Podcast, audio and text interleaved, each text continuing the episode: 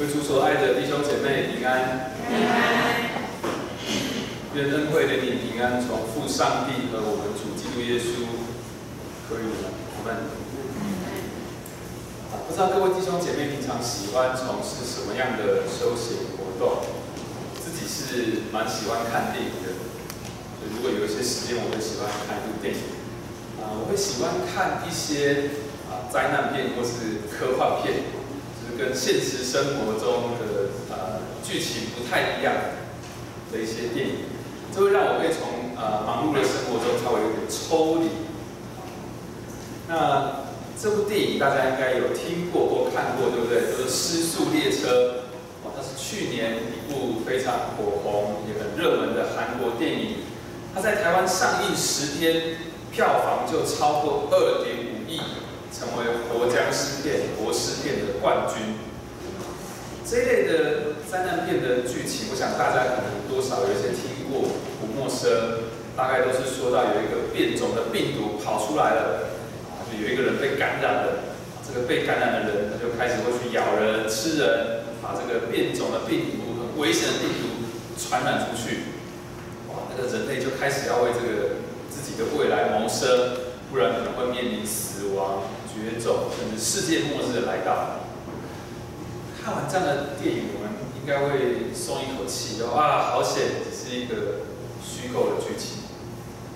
但是看一下我们真实的人生，好像也跟这样的灾难片有点相似，对不对？甚至可能是更惨的，因为我们都啊带有一个绝症，是这个罪，这个绝症罪。改写了我们人生的未来，让我们得到了一个比被这个失速列车病毒感染还要更可怕的后果。我们为什么是罪人呢？我们如何可以得救？我们得救之后拥有什么样的新身份？愿我们今天一起在神的话语当中来找到答案。我们一起祷告。亲爱的天父，感谢你赐下你的话语，好让我们能够认识你。求你透过圣灵引导我们明白你的真道，求你的真道可以更新我们的生命。谢谢你，祷告是奉主耶稣基督的名求。刚才呃刘长老有提到，后天就是十月三十一日，也就是马丁路德进行教会改革五百周年的一个纪念日。马丁路德提出了一个真理，他说：基督徒同时是罪人，也是义人。这个真理在这五百年间深深的影响教会，也影响了每一个人。我们今天的信息不会谈到五百年前这个教会的处境，或者是马丁路德所提出的真理对当时的教会有多大的影响。但是我要在这里说，如果大家对这个议题有兴趣，请一定要报名这个礼拜五、礼拜六，西医神学院在啊怀恩堂所举办的 a p l 的讲座，十一月三号、四号在这边的讲座会有非常啊，让都有非常多的收获。但是这个真理很重要，所以我们今天要从圣经的罗马书当中来好好的啊找到一点啊答案。我们今天的经文在罗马书五章十二到二十一。节，大家可以翻开圣经，在新约圣经的两百一十四页，投影片上也会有经文，大家也可以看投影片。我们今天的信信息会分成三个部分来谈。第一个部分我们要谈的是在亚当里的惨况；第二个部分要谈的是在基督里的恩赐；第三个部分是双重身份的生命。首先，我们来看第一个部分，是在亚当里的惨况。请我们一同来读圣经啊，这段经文十二到十四节，请我们同声来读，请。这就如罪是从一人入了世界，死又是从罪来的，于是死就临到众人，因为众人都犯了罪。没有律法之先，罪已经在世上。但没有律法，罪也不算罪。然而从亚当到摩西，死就做了王，连那些不与亚当犯一样罪过的，也在他的权下。亚当乃是那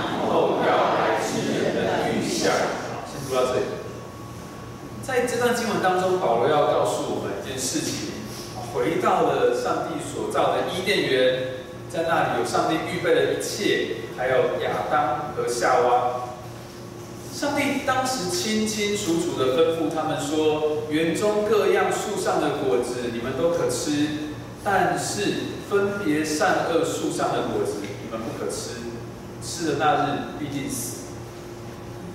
但是亚当夏娃受了撒旦的诱惑，他们最后选择相信自己的判断，他们违背了神的诫命，他们犯罪了，吃了这个禁果。十二节。保罗说：“罪就从亚当入了世界，确实如神所说的，吃的那日必定死。罪就从那一刻撕裂了我们人类和上帝的关系，我们人类的肉身的生命也开始腐败，有一天将要死亡。罪进入世界，也在我们的人性当中深深的影响我们，对不对？”这是没有办法改变的。常常会说，我们出生没有办法选择自己的家庭，我们没有办法选择像什么样的父母、什么样的家庭环境，这是我们没有办法选择的。今天我们也一样无法选择不成为一个罪人，我们没有办法选择，我们就是一个罪人。大卫在诗篇五十一篇五节是这样说的：“我是在罪孽里生的。”在我母亲怀胎的时候就有了罪。我最近一直在思考，我不知道我的啊女儿什么时候会出生。太太已经即将到了预产期，看到她在肚子里，有时候会动一下，跟她传一波的照片，哇，她是这么的娇小可爱。但是非常可悲，也很可惜的一件事情就是，她也已经是一个罪人了，即使看起来她这么的纯真。我们都是罪人，在怀胎的时候，我们被怀的时候，我们就已经都有罪。保罗接下来要继续的说明，为什么这些历世历代的人类也死了？为什么他们没有像亚当一样，直接违背了神的诫命也死了呢？我们都知道，违背神的诫命，后果是可怕的。如果律法规定你不可以闯红灯，但是你还闯了红灯。那你就是违背了这个法律的规定，对不对？上帝对诫命、对律法的看待，比人类所制定的一切法律都还要来得更严格。所以，我们如果违背神的诫命，如刚刚所说，我们就断绝跟神的关系，我们肉身的生命也有一天要死亡。但是保罗问我们，保罗想要我们去想一想，有没有一些法律呢？有没有哪些人？他其实没有直接违背诫命，但是他还是死了。这里我们先看一下十三节说的：“没有律法以先，罪已经在世上。”这里讲的律法是指摩西颁布的十条诫命、十诫。摩西颁布十诫、颁布律法之前，从亚当到摩西这些世代的人类，神并没有直接颁布什么样的律法给他们。既然没有颁布律法，那也就是说，从亚当到摩西中间的人就不会犯直接违背律法的罪，因为没有没有律法可以违背，是吗？但是为什么从亚当到摩西中间的这些人，他们还是死了？没有人活到现在，为什么还是死了？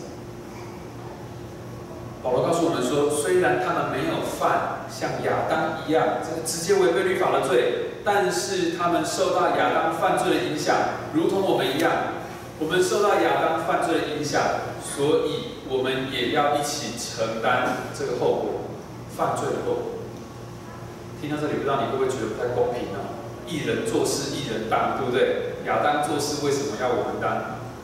亚当有这么特别吗？凭什么我们要一起承担亚当所犯的错误？我们要从亚当的身份开始思考，他是上帝创造的第一个人类，上帝创造了第一个人类，上帝对他有期待，人类要顺服神。所以当亚当不顺服神，当他以一个人类的代表的身份不顺服神的时候，就代表所有的人类在这一刻，在他犯罪的那一刻也败坏了。这就好像一个国家的元首或是国王。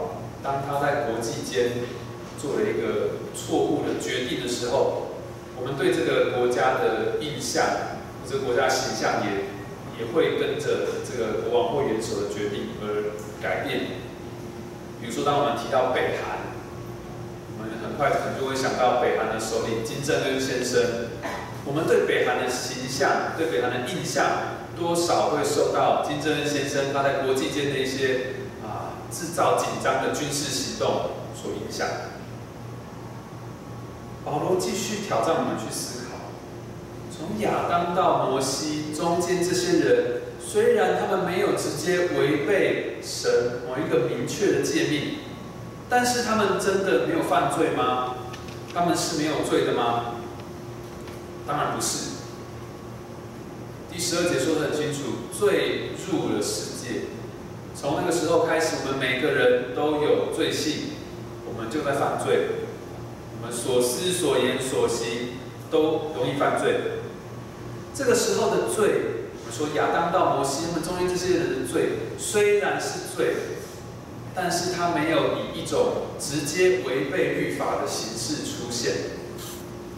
举一个例子来来说，啊，我的孩子，在我还没有告诉他不可以抢别人玩具之前，他会不会去抢别人玩具？会，肯定会。这个我不用教他，对不对？他就会去抢别人玩具。好，我还记得有一次，我问他说：“哎，舞蹈爸爸妈妈跟你说不可以抢别人玩具，为什么你还抢呢？”他说：“因为我迫不及待学成语。”今天我们还没有教他不可以抢别人玩具之前，他如果抢了别人玩具。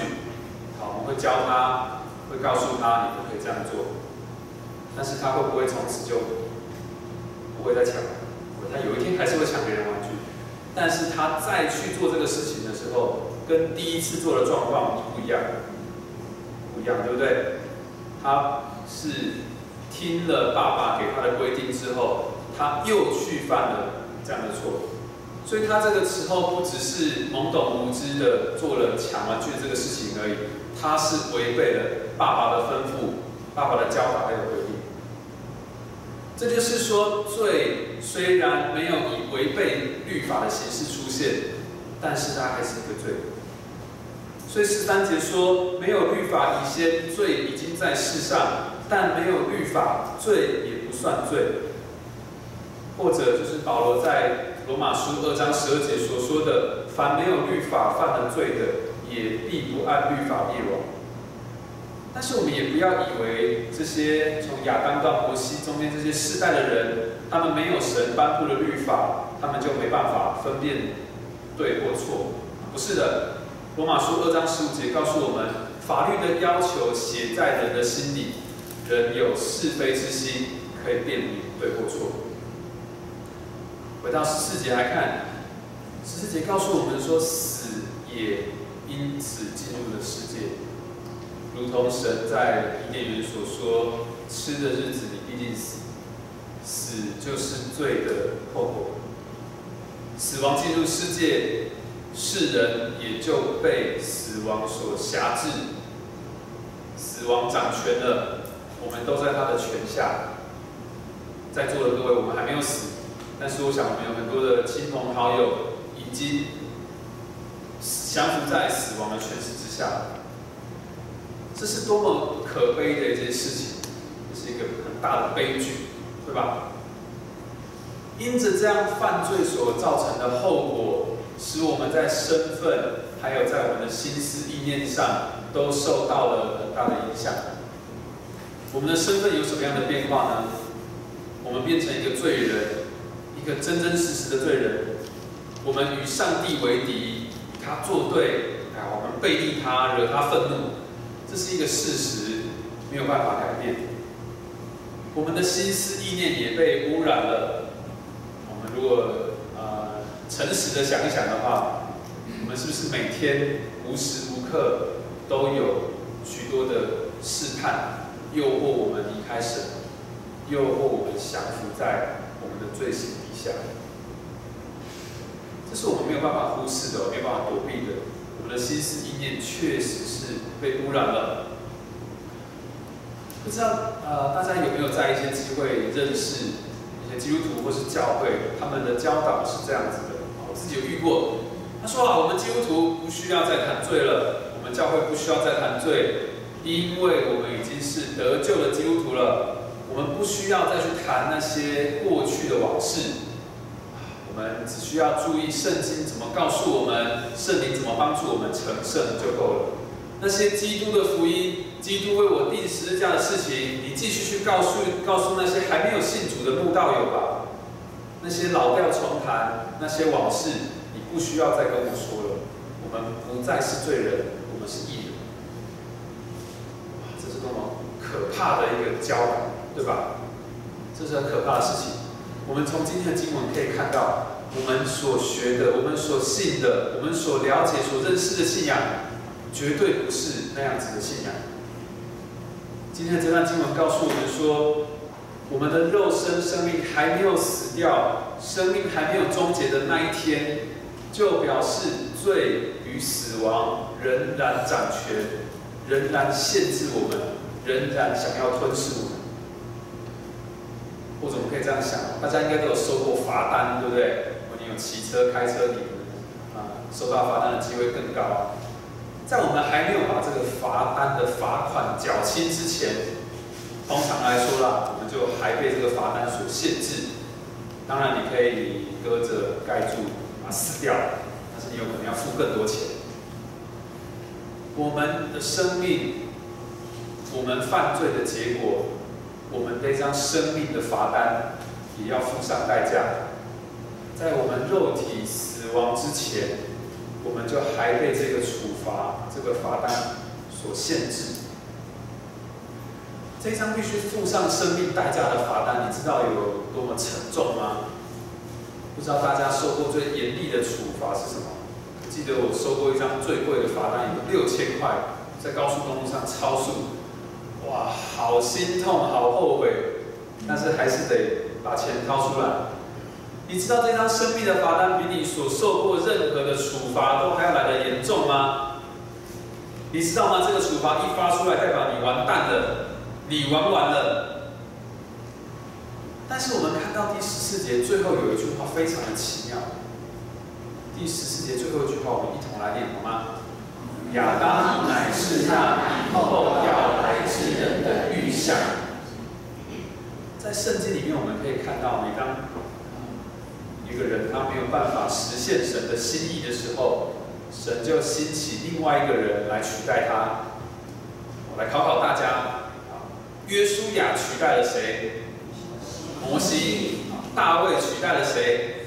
啊，扫罗。伊丽莎取代了谁？好。但是如果今天违背上帝心意，让上帝失望的人是亚当，那怎么办？哎，我们说亚当的身份很特别，他是代表所有的人类。今天亚当带头，所有的人类都败坏了，那谁有资格可以取代他？谁有资格可以弥补亚当所酿的祸？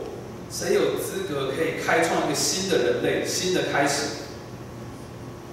从我们的圣经还有人类的历史来看，只有一个人符合这个资格，对不对？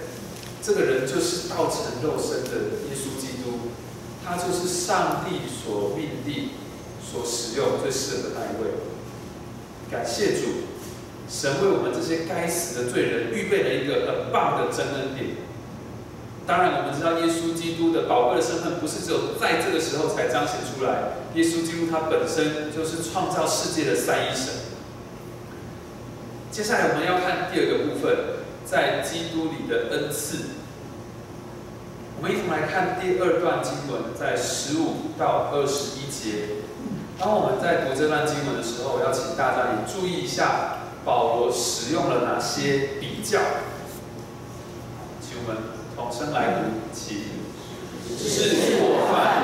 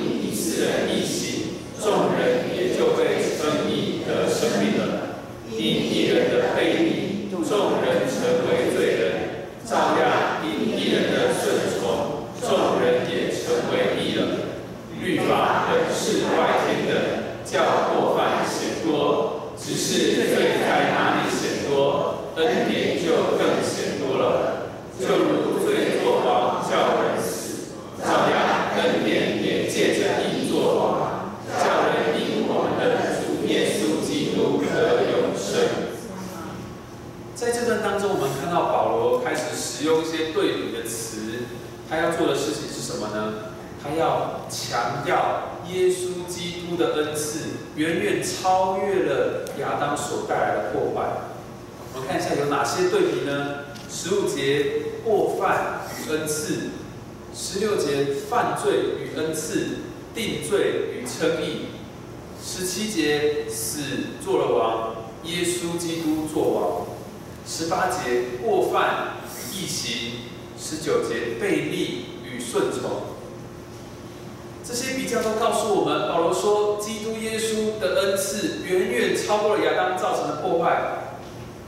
但是这样的恩赐，我们能够得到吗？我们身处在亚当那样的这个大灾祸里面，亚当犯罪所造成的结果里面，我们能够，我们配得得到这个基督的恩典吗？其实我们不配得到。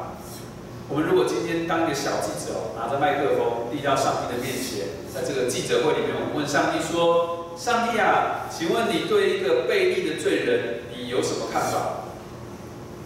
这个记者会应该会相当尴尬。上帝不会留情面，不会啊婉转，他会很直接的说：“你这个背逆的罪人，你既然与我为敌，我也要与你为敌。”现记者会现场的温度应该降到一个冰点，但是上帝没有话只说到这里而已，他要继续把他的心意给说完整。我们一同来念这段经文，提摩太前书二章四节，请。他愿意爱人得救，明白真道。是的，神的确与背逆他的人为敌，但是神的心意。也要使万人得救，明白真道。耶稣基督就顺服上帝的心意，代替我们承受在十字架上所应该要受的刑罚，还有与上帝隔绝的那种可怕。但是上帝明明可以任凭我们毁灭，他为什么要这样子恩待我们呢？他为什么要这样子对待我们？在上一个主日跟今跟这个主日我们。长辈会收到重阳敬老的礼物。如果今天各位弟兄姐妹，你有一份礼物，或是你有送人礼物的机会，请问你会想要把这个礼物送给谁？你可能心中马上会出现一个名单，对不对？可能是最近很照顾你的人，你的家人亲友，那你也可以找个理由送礼物给自己，对不对？但是我们大概太会把这个礼物送给那些跟你处不来、合不来，啊，甚至是你的敌人或是仇人，我们不太做这个事情。那有没有人这样做？还是有啦。像中国古代把公主嫁到其他国家去的这个和亲政策，是不是就是这样？为了要缔缔结跟别人的关系，啊，我送一个礼物，那这个是为了自己的好处嘛？上帝把这个救恩、这个礼物送给我们，是为了他自己的好处吗？上帝不需要这样子得到什么好处。马丁路德说：“这个赏赐因着怜悯，也给敌人；而我们之所以配得，仅仅是因着上帝的怜悯还有恩典，使我们配得赏赐。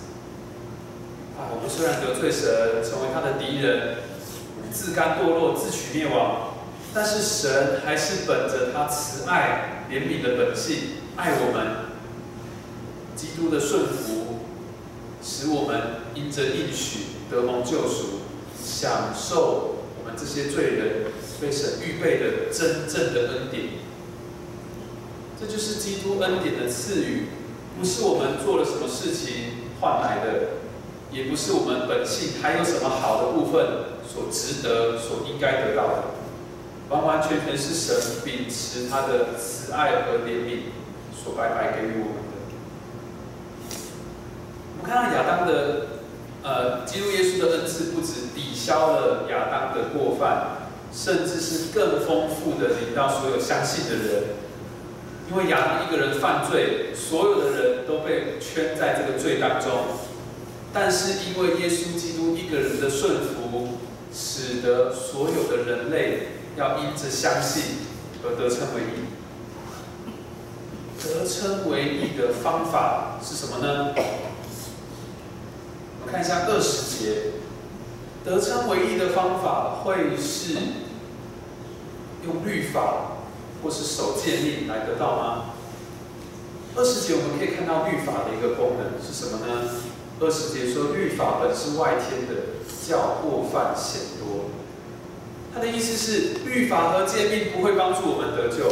律法和诫命是让我们更多、更清楚的看到自己的罪，更多看到自己的过犯，自己有多么的肮脏污秽，也看到自己多么的无能为力。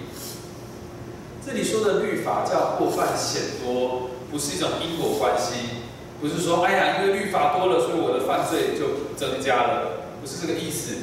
它的意思是一种先后关系。也就是说，因着律法，我们才看到自己的罪有多么的深。如果你今天站在阳光照耀的窗户旁边，你会看到空气中有很多的灰尘在漂浮，对？这就是律法，律法是过犯显多。但是我们也看到二十呃二十节后面所说的。罪在哪里显多，恩典也就更显多了。马太福音十八章有谈到两个欠债的人，一个欠的少一点十两，一个欠的可能是一个天价的数字一千万两。这两个人欠的金额不一样多，但是他们的处境是一样的，也就是他们都没办法还钱。如果今天这个债主同意这两个人都不用还钱。完全免费的得到释放了，这个债务不再有了，一笔勾销了。我想这两个人的心境都会是很喜悦的得到释放。但是我也觉得这个得一欠一千万两的人，他应该会感受到更深的喜悦，还有感受到恩典的丰富。这就是这里说的罪在哪里显多，恩典也就更显多了。在二十一节告诉我们，恩典借着义作王，恩典掌权的，恩典如何掌权呢？恩典借着义，这个义是不是因着我们做了什么好的事情、好的表现，或是我们有好的心思意念，就能引导我们，让我们得着这份恩典呢？绝对不是的，这个义是耶稣基督的义，是耶稣基督的义。不是我们所有的，所以对我们来讲，这个义是外来的，从外面而来的。但若我们相信基督耶稣的义，就成为了我们的义，我们也就被神喜悦，被神接纳，我们就脱离了死亡的权势，也在肉身死亡之后，我们有一个永恒的生命。哇，讲的这么好听，请问弟兄姐妹，我们如何确信这件事情？如果今天有人问你一个问题，就说啊，某某弟兄、某某姐妹，你如何确定你是一个重生得救的基督徒？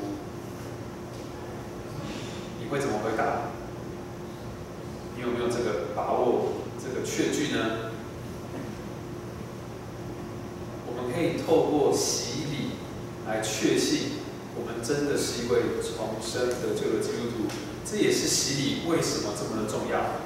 我们来看一段经文，在提多书三章五到七节，请我们一同来念好吗？请。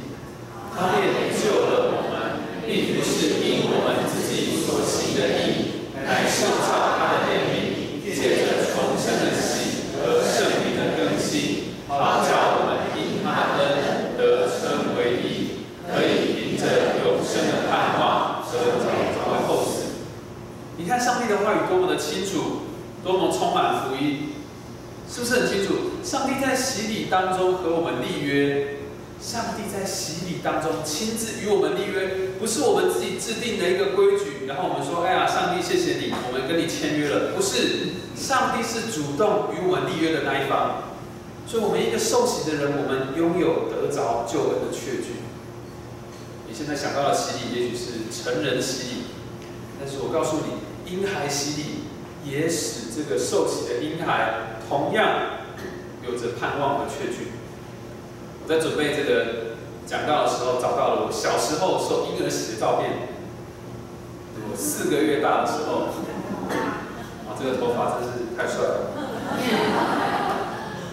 在婴孩洗的时候，婴孩的父母，还有全教会的会友，我们一起做了一个约定，就是我们向神立的一个约，是什么约呢？我们说，我们这些父母还有全教会的基督徒，我们一起承认对三一上帝的信仰。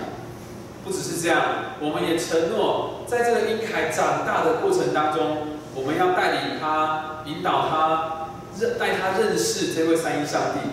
在他成长的过程当中，我们让他希望他走一条合神心的道路。这是多么蒙福的一件事情！所以婴儿洗礼真的也是很重要的，跟成人洗礼一样的重要。当我们受洗的时候，神的话语清楚的应许我们：当我们被用水洗入基督的名下，从此我们就属于他。所以洗礼不是一个形式，做做样子，一个繁文缛节，不是的，它是非常真实的记号。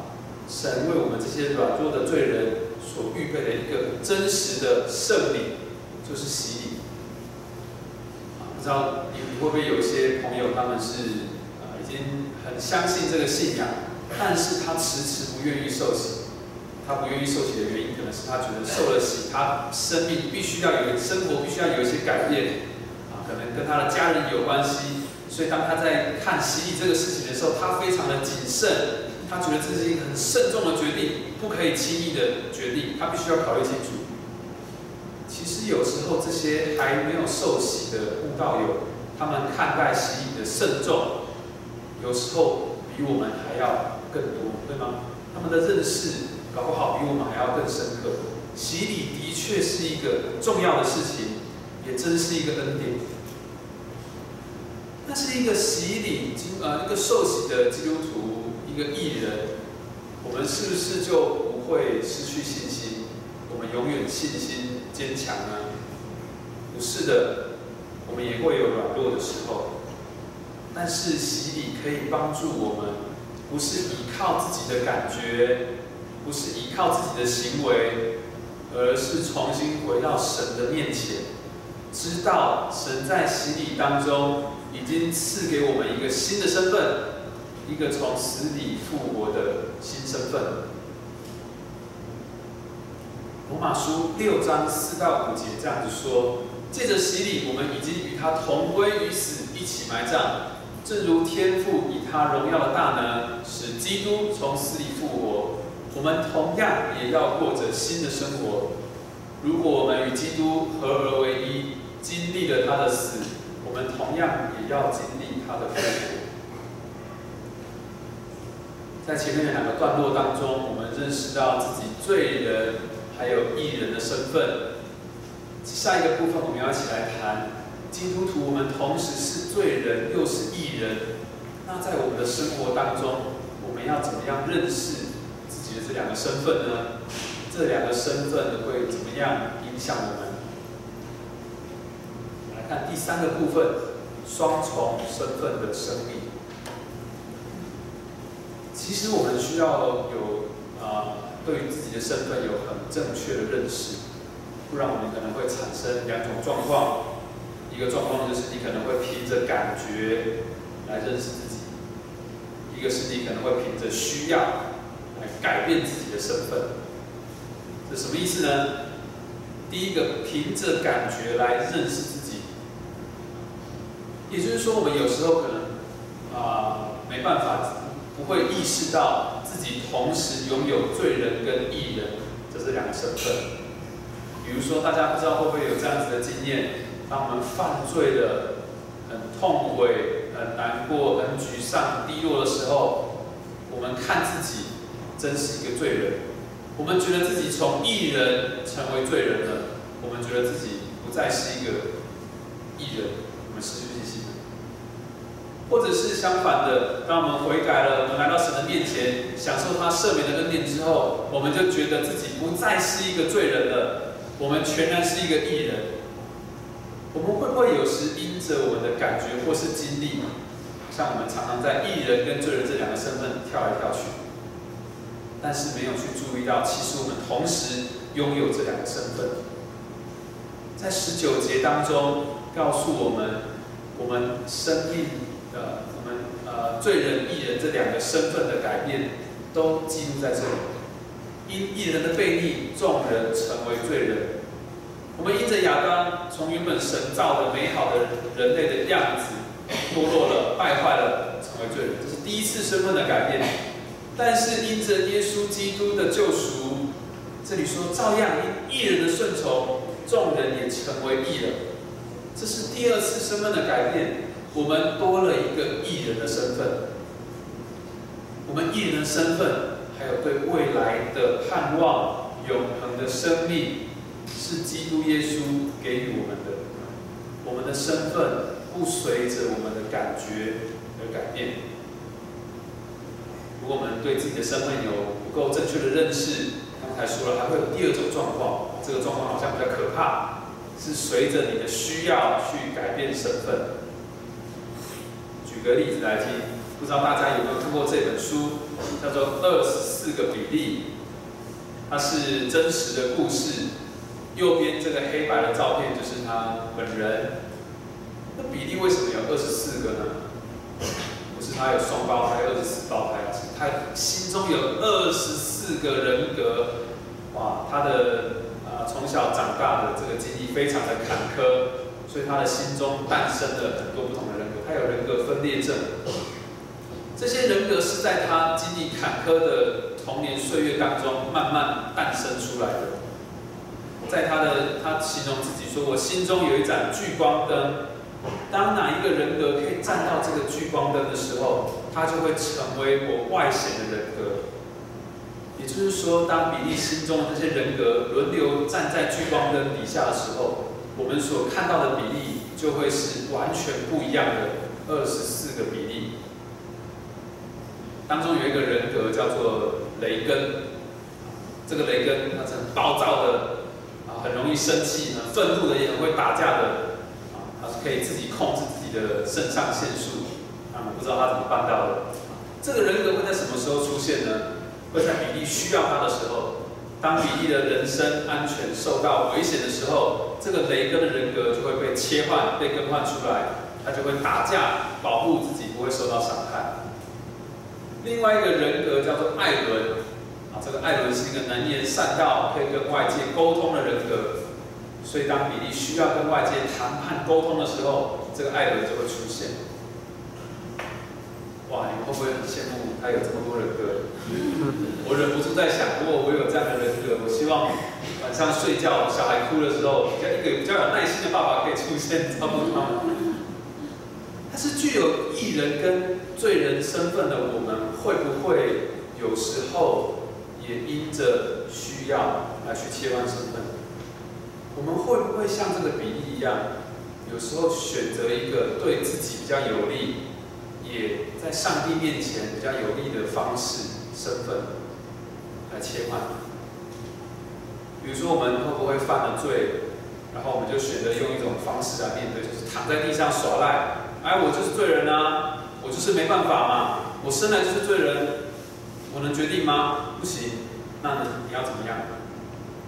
我是这样摆烂吗？或是我们会不会是一个心硬的？啊，我们没不够认识罪有多么的可怕，我们就跟上帝说：上帝啊，我已经是一个艺人，你知道法，我早就相信你，我也洗礼啦，所以你应该不会为这些罪审判我。我已经是一个艺人了。我们会不会因着自己的需要，选择了一个比较对自己有利的身份？来面对上帝，无论是刚刚讲哪一种情况，是因着感觉认识自己的身份，或是因着需要改变自己的身份，这都是很可怕的，对吗？也都是因为我们不够认识自己。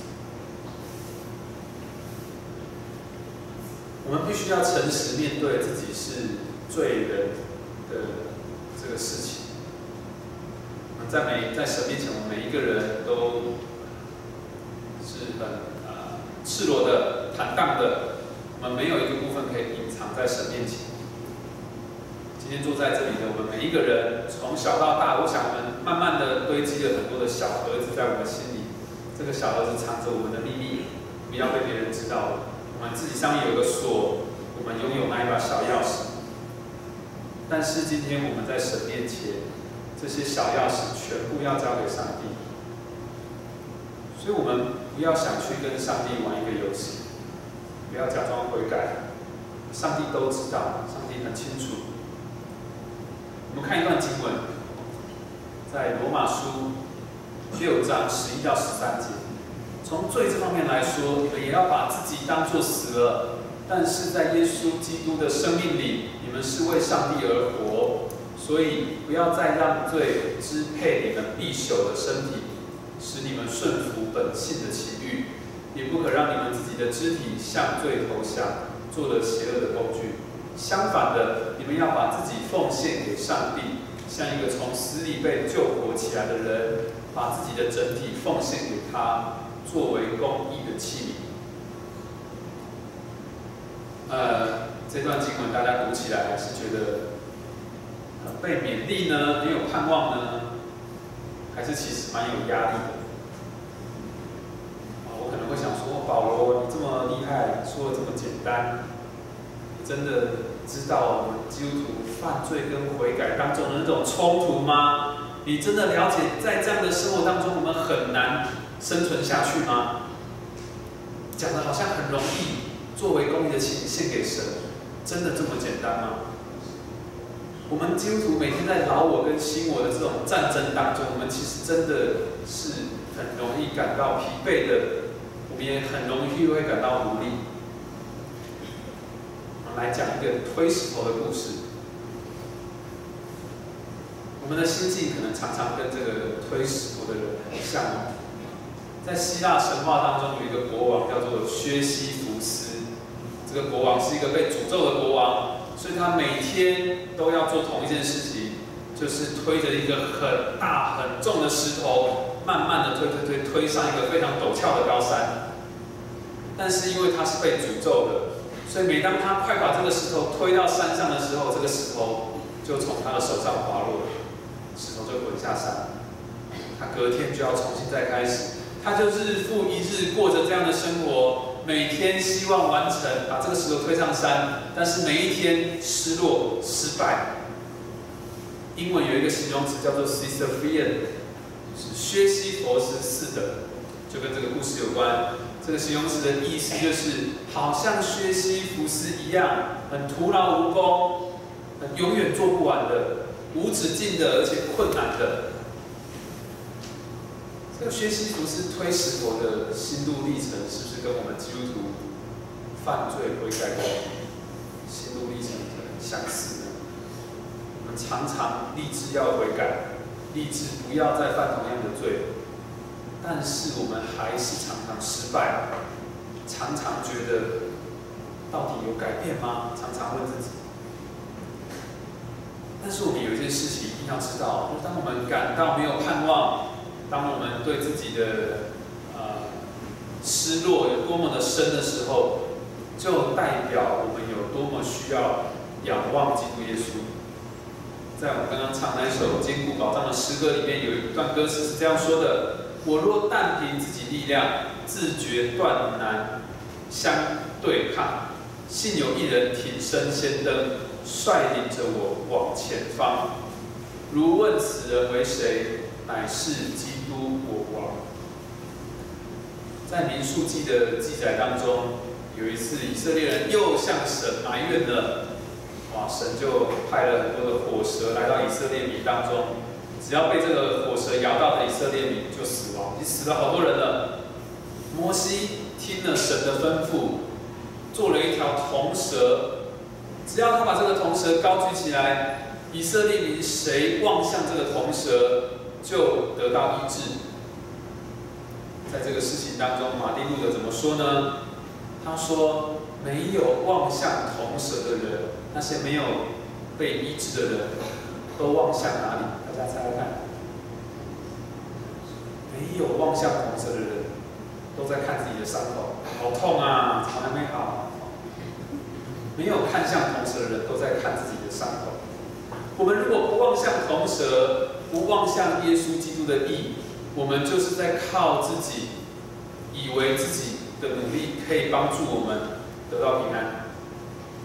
但是我们真应该要仰望那一位应许我们可以赦免我们的主，他赐给我们义人的身份，他也用他充满应许还有平安的话语安慰我们。这句话我们应该都很熟，我们一起来念好吗？约翰一书一章九节，请。我们若认自己的罪，上帝是信实的，是公义的，必要赦免我们的罪，洗净我们一切的罪孽。虽然有两种身份让我们常常觉得很拉扯、很疑惑、矛盾、多的疑问，但是我们每天经历的这些属灵经历，真的都是非常珍贵的，也非常重要。不要想说，好像自己好像那个推石头的人一样，徒劳无功。不是的，神让我们在这些属灵的经历当中，一次一次的回转到他面前，神就坚固我们的信心，让我们的信心慢慢变得越来越坚强，帮助我们更多的信靠他，帮助我们更有能力来得胜。路德在大小问答里面也这样说，他说。这表明，在我们里面的那个老亚当、老我，连同一切的罪恶，还有邪情私欲，应当借着每日的痛心悔改，被淹没而死。而且新人应当每日复生兴起，永远在上帝面前公义纯洁的活着。就好像我们在洗礼当中曾经获得赦罪，赦免也天天延续。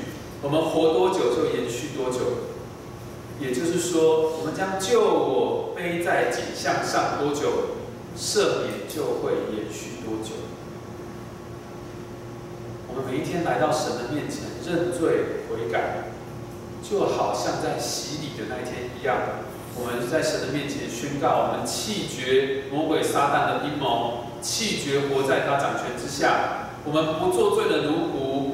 以自己的喜好来过生命，我们不再靠自己了，我们乃是领受耶稣基督赦罪的恩典，相信他是我们生命的主宰，我们依靠他而活。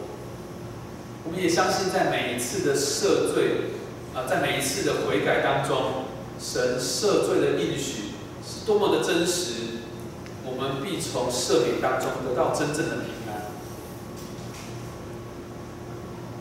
回顾一下今天的信息，我们知道每个人都有一个无法改变的身份，罪人的身份，是来自于亚当。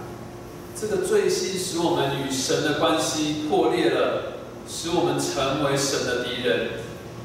但是也因着耶稣基督的顺服还有救赎，我们新有了一个义人的身份。基督耶稣的义，成为我们的义。与神破裂的关系也得到了恢复。上帝多么的奇妙！上帝透过洗礼与我们立约，也在生活当中帮助我们去胜过罪恶。我们是真正需要悔改的一个真实的罪人，但是上帝因着怜悯，使我们得到了一份原本不配得的真正的好好好棒的一份恩典。我们一同来祷告。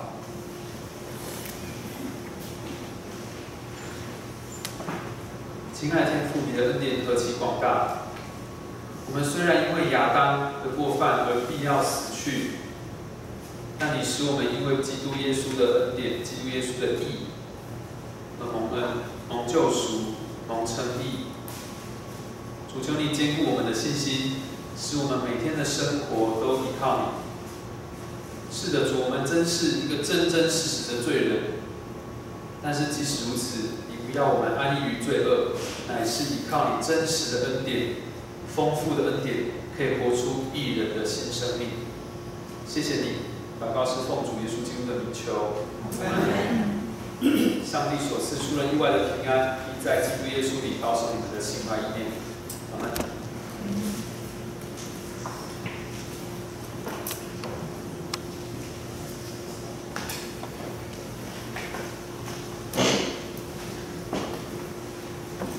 共同站立，我们来唱。唱颂咏诗。